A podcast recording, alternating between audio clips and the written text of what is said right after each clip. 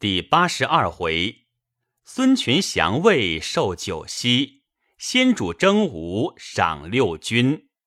却说张武元年秋八月，先主起大军至夔关，驾屯白帝城。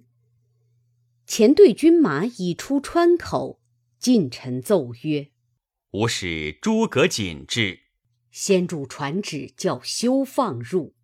黄权奏曰：“景帝在蜀为相，必有事而来。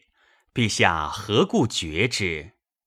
当召入看他言语，可从则从，如不可，则就借鼻口说与孙权，令之问罪有名也。”先主从之，召景入城。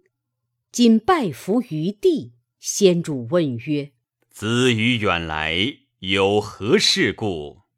瑾曰：“臣弟久视陛下，臣故不必抚乐，特来奏荆州之事。前者关公在荆州时，吴侯数次求亲，关公不允。后关公取襄阳，曹操屡次致书吴侯，使袭荆州，吴侯本不肯许。”因吕蒙与关公不睦，故擅自兴兵，误成大事。今吴侯悔之不及，此乃吕蒙之罪，非吴侯之过也。今吕蒙已死，冤仇已息，孙夫人一向思归。今吴侯令臣为使，愿送归夫人，复还降将。并将荆州仍旧交还，永结盟好，共灭曹丕，以正篡逆之罪。先主怒曰：“如东吴害了朕地，今日敢以巧言来说乎？”瑾曰：“臣请以轻重大小之事与陛下论之。陛下乃汉朝皇叔。”今汉帝已被曹丕篡夺，不思剿除，却为异姓之亲而取万圣之尊，是舍大义而救小义也。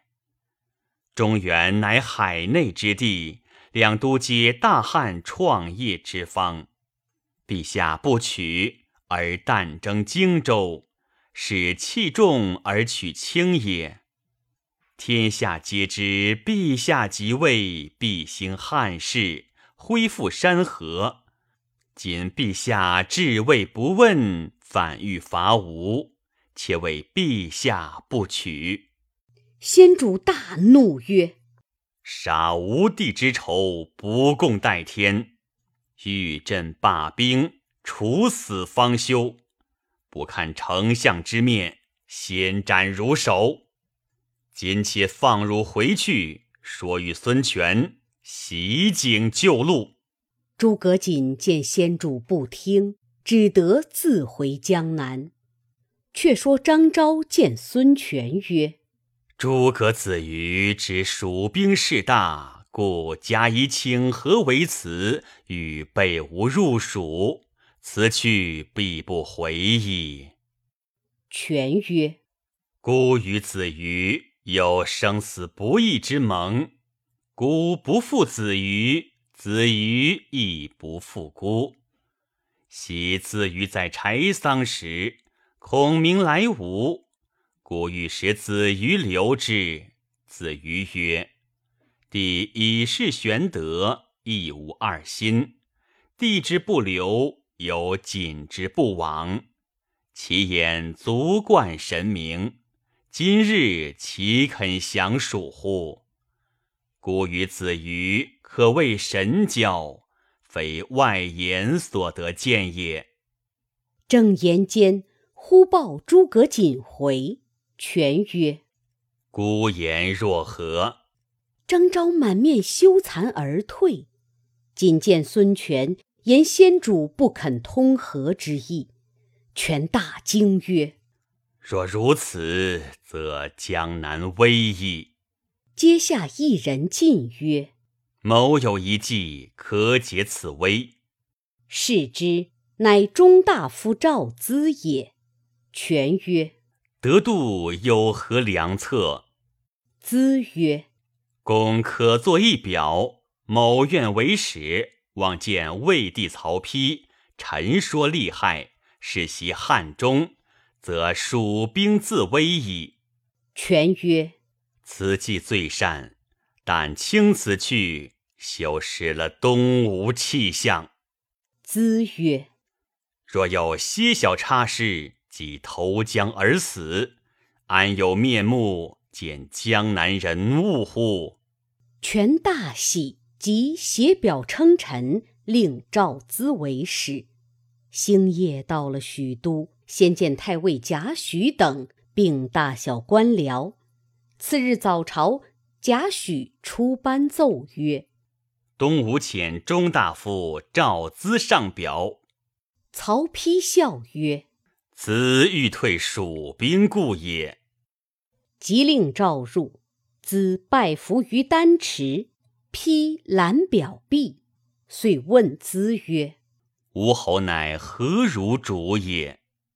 咨曰：“聪明人智，雄略之主也。”丕笑曰。请褒奖，吾乃太甚。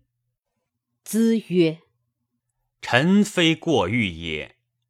吴侯纳鲁肃于凡品，是其聪也；把吕蒙于行阵，是其明也；或于禁而不害，是其仁也；取荆州，兵不血刃，是其志也。”据三江虎视天下，是其雄也；屈身于陛下，是其略也。以此论之，岂不为聪明人智、雄略之主乎？丕又问曰：“吾主颇知学乎？”咨曰：“吾主扶将万艘，带甲百万。”任贤使能，志存经略，少有余闲，博览书传，历观史籍，采其大旨，不效书生，寻章摘句而已。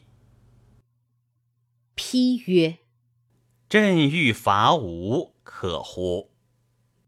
咨曰：“大国有征伐之兵，小国有预备之策。”批曰：“吾未畏乎？”资曰：“带甲百万，汉将为池，何谓之有？”批曰：“东吴如大夫者几人？”资曰：“聪明特达者八九十人，如臣之辈，车载斗量，不可生疏。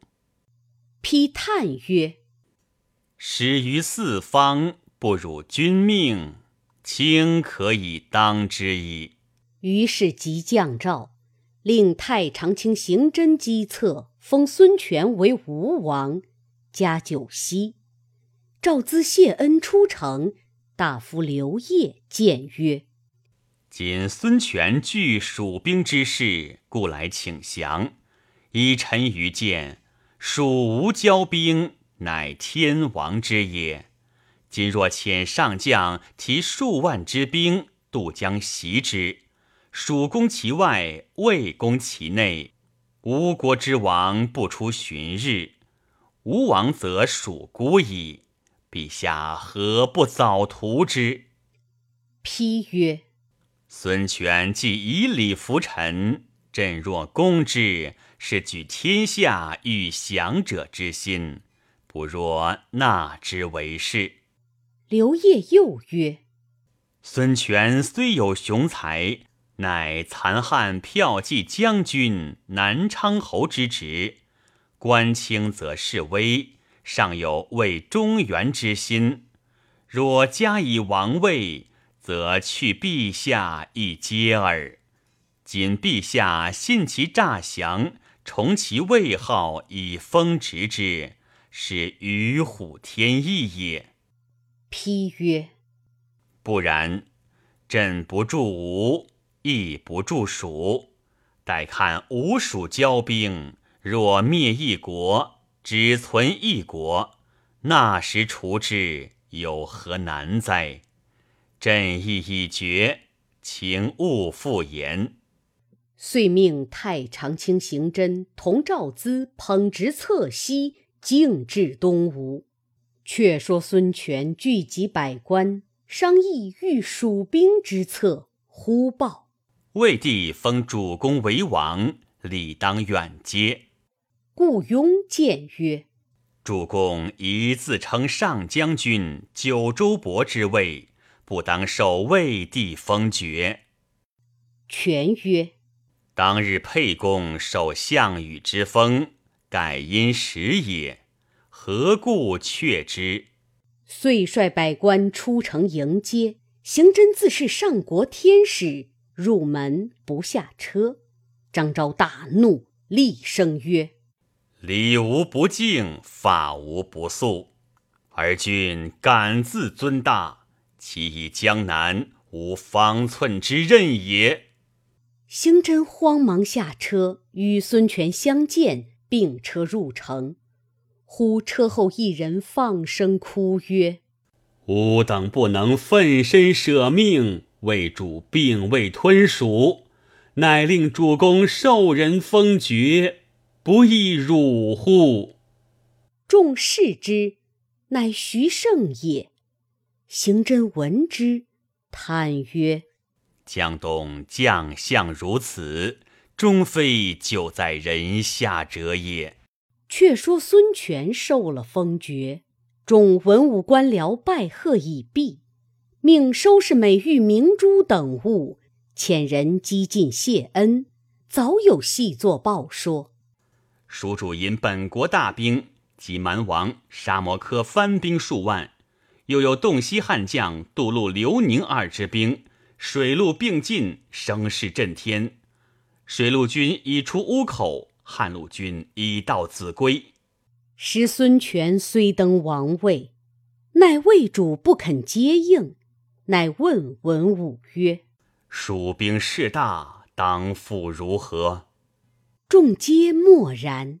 权叹曰：“周郎之后有鲁肃，鲁肃之后有吕蒙，今吕蒙已亡，无人与孤分忧也。”言未毕，忽班部中一少年将愤然而出，伏地奏曰：“臣虽年幼，颇习兵书，愿起数万之兵以破蜀兵。”权视之，乃孙桓也。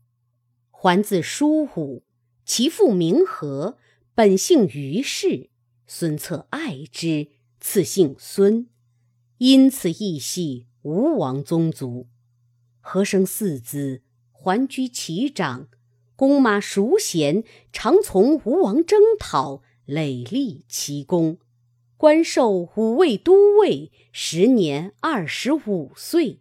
权曰：“如有何策胜之？”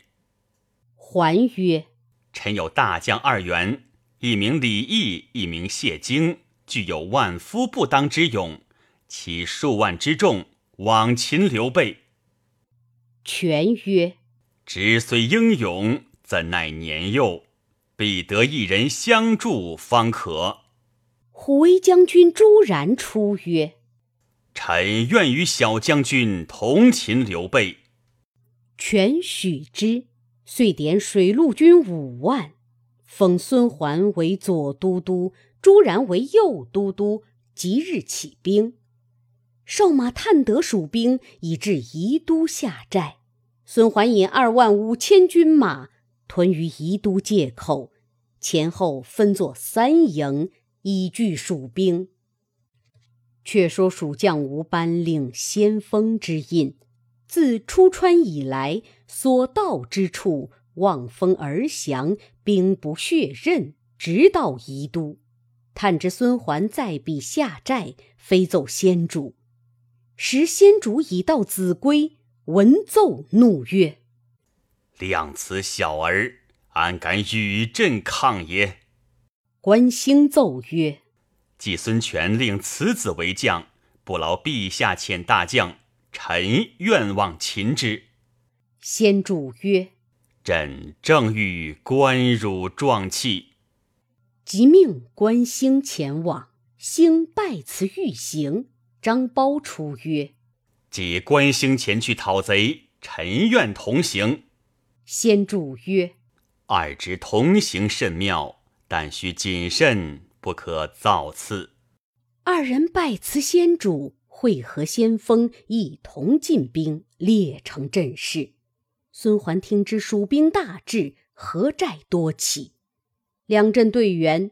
桓领李毅、谢京立马于门旗之下，见蜀营中拥出二员大将，皆银盔银铠，白马白旗。上手张苞挺丈八点钢矛，下手关兴横着大砍刀。苞大骂曰：“孙桓庶子，死在临时，尚敢抗拒天兵乎？”桓亦骂曰。汝父已作无头之鬼，今汝又来讨死，好生不智！张苞大怒，挺枪直取孙桓。桓背后谢京骤马来迎，两将战有三十余合，京败走，包乘胜赶来。李毅见谢京败了，慌忙拍马轮战金府接战。张苞与战二十余合，不分胜负。吴军中皮将谭雄见张苞英勇，李毅不能胜，却放一冷箭，正射中张苞所骑之马。那马腹痛，奔回本阵，未到门旗边，扑的便倒，将张苞掀在地上。李毅急向前，抡起大斧，望张苞脑袋便砍。忽一道红光闪出，李毅头早落地。原来关兴见张苞马回，正待接应，忽见张苞马倒，李毅赶来，兴大喝一声，劈李毅于马下，救了张苞，乘势掩杀。孙桓大败，各自鸣金收军。次日，孙桓又引军来，张苞、关兴齐出，关兴立马于阵前，单诺孙桓交锋。桓大怒，拍马抡刀，与关兴战三十余合，气力不佳，大败回阵。二小将追杀入营，吴班引着张南、冯习驱兵掩杀。张苞奋勇当先，杀入吴军，正欲谢京，被包一矛刺死。吴军四散奔走，蜀将得胜收兵，只不见了关兴。张苞大惊曰：安国有事，吾不独生。言气，抄枪上马，寻不数里，只见关兴左手提刀，右手活携一将。包问曰：“此是何人？”兴笑答曰：“吾在乱军中，正遇仇人，故生擒来。”包视之，乃昨日放冷箭的谭雄也。包大喜。同回本营，斩首立血，祭了死马，遂写表差人赴先主处报捷。孙桓折了李毅、谢京、谭雄等许多将士，力穷势孤，不能抵敌，即差人回吴求救。蜀将张南、冯袭谓吴班曰：“目今吴兵势败，正好乘虚劫寨。”班曰。孙桓虽然折了许多将士，朱然水军现今结营江上，未曾损折。今日若去劫寨，倘水军上岸断我归路，如之奈何？南曰：此事至易，可叫关张二将军各引五千军伏于山谷中，如朱然来救，左右两军齐出夹攻，必然取胜。班曰。不如先使小卒诈作降兵，却将劫寨事告与朱然。然见火起，必来救应，却令伏兵击之，则大事既矣。冯喜等大喜，遂依计而行。却说朱然听知孙桓损兵折将，正欲来救，忽福禄军引几个小卒上船投降。然问之，小卒曰：“我等是冯袭帐下士卒，因赏罚不明，特来投降，就报机密。”然曰：“所报何事？”小卒曰：“今晚冯习诚需要接孙将军营寨。”约定举火为号。朱然听毕，即使人报之孙桓。报事人行至半途，被关兴杀了。朱然一面商议，欲引兵去救应孙桓。部将崔宇曰：“小卒之言未可深信。倘有疏虞，水陆二军尽皆休矣。将军只宜稳守水寨。”某愿替将军一行，然从之。遂令崔宇引一万军前去。是夜，冯习、张南、吴班分兵三路，直杀入孙桓寨中，四面火起，吴兵大乱，寻路奔走。且说崔宇正行之间，忽见火起，即催兵前进。刚才转过山来。忽山谷中鼓声大震，左边关兴，右边张苞，两路夹攻。崔玉大惊，方欲奔走，正遇张苞交马只一合，被苞生擒而回。朱然听之危急，将船往下水退五六十里去了。孙桓引败军逃走，问部将曰。前去何处？城兼两广。部将曰：“此去正北夷陵城，可以屯兵。”还引败军即望夷陵而走，方进得城，吴班等追至，将城四面围定。